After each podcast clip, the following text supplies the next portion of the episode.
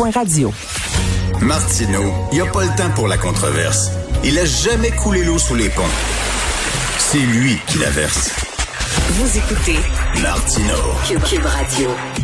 Alors bien sûr, c'est difficile pour tout le monde ces temps-ci en période de pandémie, mais particulièrement difficile pour les gens qui ont vu euh, leurs proches, leur mère ou leur père mourir euh, à l'hôpital dans un isolement total, qui n'ont pas pu aller les voir, qui n'ont pas pu leur parler à l'oreille, qui n'ont pas pu leur tenir la main. C'est absolument tragique et ça arrive malheureusement tous les jours au Québec. Euh, c'est arrivé à M. Denis Robichaud. Denis Robichaud, il est professeur à l'Université TÉLUC et euh, il publie aujourd'hui dans la section Faites la différence du Journal de Montréal, Journal de Québec, une lettre ouverte très émouvante intitulée Aucun vaccin n'existe pour tuer l'isolement. Il est avec nous Bonjour, M. Robichaud.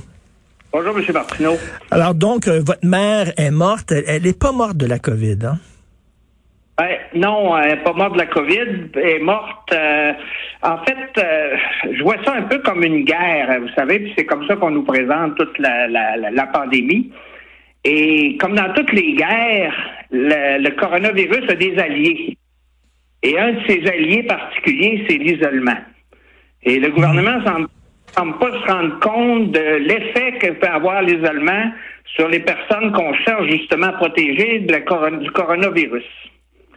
Dans le cas de ma mère, pour faire une histoire courte, elle a, euh, elle a passé le premier trois mois en isolement. Les proches aidants, nous, on a été laissés à l'extérieur des, euh, des CHSLD. Elle est sortie de là défaite. On l'a ramassée à petite cuillère. Et euh, on a essayé de la remonter tant bien que mal. Et est arrivée la COVID qui a essayé de la tuer à nouveau. Elle a survécu. Mais malheureusement, l'isolement, c'est quelque chose qui se fait lentement mais sûrement.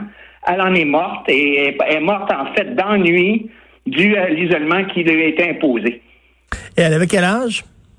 Elle avait 98 ans. C'est un, c'est un record. Avant la pandémie, elle était très en forme. Euh, on la sortait et tout ça. Et il faut voir aussi l'isolement, comme je dis, euh, ça je le dis pas dans l'article, mais pour moi, c'est un acte violent. Lorsque vous passez, puis n'importe qui, puis on le vit tous, on l'a tous vécu, euh, tous ceux qui, ont été isolés lorsqu'on a mis le Québec sur pause, passez, imaginez-vous quelqu'un qui a des visites régulières, qui a une vie sociale, qui est heureux, puis du jour au lendemain, on vous met ça à zéro, à rien. Tu t'en vas dans ta chambre, tu bouges plus. C'est un, un, choc violent. Puis pour nous, qui sommes en forme, on l'a vécu. Regardez les jeunes aujourd'hui, on dit tous qu'ils sont en détresse. Mais pour une personne âgée, c'est encore pire. Ce que vous dites, là, ce que, vous décriez, c'est les conditions dans lesquelles elle est morte. Parce que là, il y a beaucoup de gens qui nous écoutent en disant 98 ans, elle a quand même eu une longue vie, puis bon, euh, on, finit on finit tous par mourir. Là. Reste que c'est pas parce que tu as 98 ans que tu dois mourir dans la plus extrême solitude, c'est ce que vous dites. Exact, exact. En fait, l'isolement, ça l'a, l'a pas, ça l'a pas empêché de mourir, ça a juste écourté sa vie. Et on parle de 98 ans, mais à 65 ans, euh, puis ça, les études le disent, c'est des études scientifiques, tu commences à dépérir un peu, puis il te reste le corps de ta vie.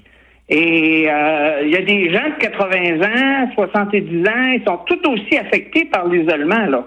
C'est pas une question d'âge. Et ça te place dans une situation euh, où tu deviens vulnérable.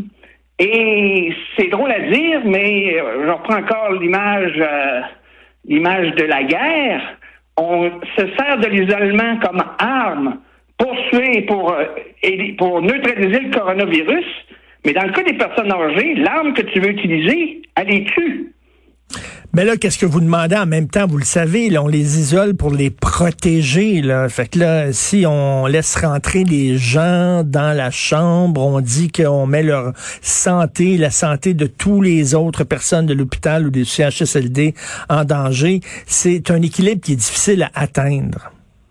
Ben, en fait, c'est de dire, écoutez, on a deux armées actuellement qui devraient attaquer la pandémie. On a l'armée des, euh, des professionnels de la santé et on a l'armée des proches aidants qui, elle, doit s'occuper du front sur l'isolement. Mais actuellement, ces deux armées-là, euh, rappelez-vous, euh, dans toutes les guerres, les armées se mettent ensemble pour travailler. Actuellement, les proches aidants sont mis de côté. Et c'est pas vrai qu'on n'est pas capable de rentrer. Moi, ça fait depuis le début de la pandémie que je vais voir ma mère. Je suis rentré dans une zone chaude quand elle avait la, la coronavirus, quand elle avait la COVID, et j'ai pas attrapé le, virus, là. Alors, c'est pas vrai de dire qu'on est dangereux. On est capable de rentrer dans les CHSLD, de redonner une vie sociale à nos parents sans être un danger. Et ça, le gouvernement n'a pas l'air à vouloir ou ignore ces choses-là. C'est-à-dire, euh, vous pourriez rentrer genre quasiment avec un habit d'astronaute, une grosse, une grosse combinaison, des gants, quoi, euh, des, une visière. Ben, quand il n'y a pas de COVID, là, ce qu'ils nous faisait mettre, là, on a, on a juste le masque et la visière. On est, on est équipés comme les employés qui vont travailler là, là.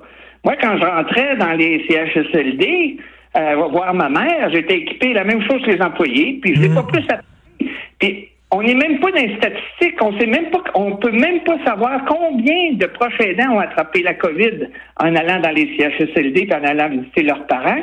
On ne sait pas s'il y en a qui sont morts on fait pas partie des statistiques, on n'existe pas pour le gouvernement. Et c'est ça, vous vous dites, ben il devrait avoir des statistiques, on devrait comptabiliser ça. Et si on voit qu'effectivement il y a, pas de, de proches aidants qui ont attrapé la COVID, mais qu'on permette à ces gens-là euh, d'aller les voir, les, leurs parents mourants, pour que ces gens-là puissent mourir dans un minimum de dignité.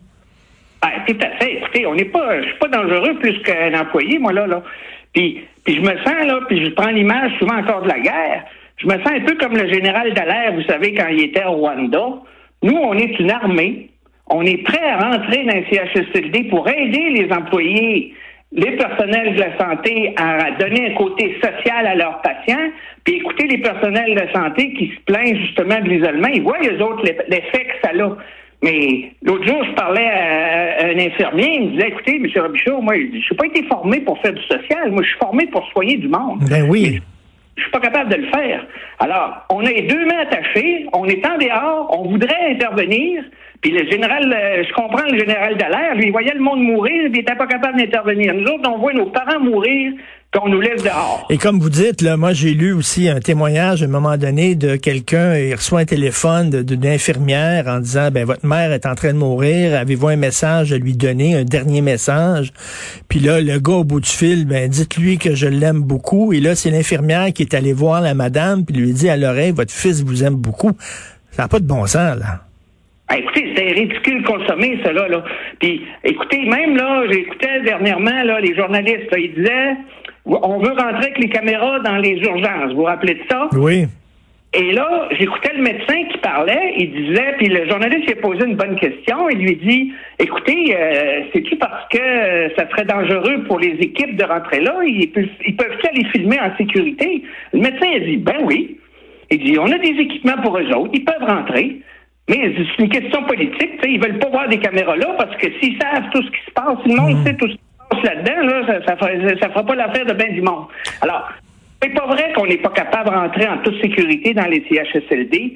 Moi, quand j'allais là la journée, puis je parlais à la dame, il y a une dame qui s'occupait des loisirs où était ma mère. Moi, je habite à Saint-Jean-Port-Joli, là, parce que je partais, je prenais la journée quand j'allais à voir. Puis j'ai dit à la dame, je dis, regardez, j'ai tout l'équipement, je pourrais rester la journée pour vous aider. Elle dit, Monsieur Robichaud, c'est interdit. C'est une fin de non-recevoir. Ils veulent rien savoir. Là. Ils veulent rien savoir. Puis la ministre Blais, là, elle veut rien savoir. C'est elle qui a imposé, dans le temps des fêtes, écoutez, un prochain aidant par 24 heures, vous, le jour de Noël. C'est moi qui avais la responsabilité de faire passer un beau Noël à ma mère. J'étais seule le 25 décembre dans sa chambre. Au bout de deux heures, elle n'en pouvait plus. J'aurais aimé ça, moi, peut-être que dans l'après-midi, ma sœur, qui est aussi proche aidante, vienne pour faire essayer de faire passer un semblant de Noël en famille. Mais non, il fallait qu'elle attende 24 heures. Mais était-tu plus dangereux le lendemain que dans la même journée? Et est-ce que vous êtes organisé les prochains aidants? Est-ce qu'il y a quelqu'un, il y a une association quelconque qui a envoyé euh, une lettre à Mme Blais? Ouais, on a, moi, il y a l'association des proches aidants du Québec, mais encore là, c'est une armée désorganisée. On n'a pas de général, on n'a pas de leader. Et c'est des gens comme moi qui sont euh, souvent, euh, qui font ça bénévolement. Et on essaie de se débrouiller du mieux qu'on peut. Moi, ça fait depuis le début de la pandémie que je me bats. C'est pas la première fois que j'essaie d'approcher les médias. J'approche l'administration de l'hôpital. J'ai écrit à la ministre Blais. Elle m'a jamais répondu. Elle m'a répondu la dernière fois parce que j'ai écrit à, à, Mme Guilbeault là, quand elle a donné euh, un kilomètre au chien là, pour euh, puis à 8 heures pour sortir. Là.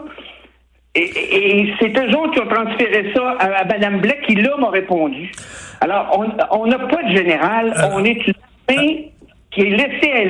Ben, j'espère qu'il y a des gens qui nous écoutent parce qu'il y des gens là qui euh, se, se, battent pour avoir le droit d'aller manger au restaurant, pour avoir le droit d'aller voyager dans le sud. Vous, vous vous battez rien pour que les gens qui sont en fin de vie puissent avoir le droit de mourir entourés des leurs de voir des gens, les gens qui sont là, parce que l'isolement, euh, c'est vraiment épouvantable. Et comme vous dites, là, c'est un ennemi pour ces gens-là. Il me semble que c'est un droit pas mal plus fondamental que le droit d'aller manger puis le droit d'aller dans le sud. J'invite les gens à lire votre texte aujourd'hui. Aucun vaccin n'existe pour tuer l'isolement. Et puis, euh, ben bon courage, Monsieur Denis Robichaud. Merci d'avoir pris le temps de nous parler. Je vous remercie d'avoir pris le temps aussi de m'écouter. Merci. Denis Robichaud, donc euh, professeur de l'Université de TELUC.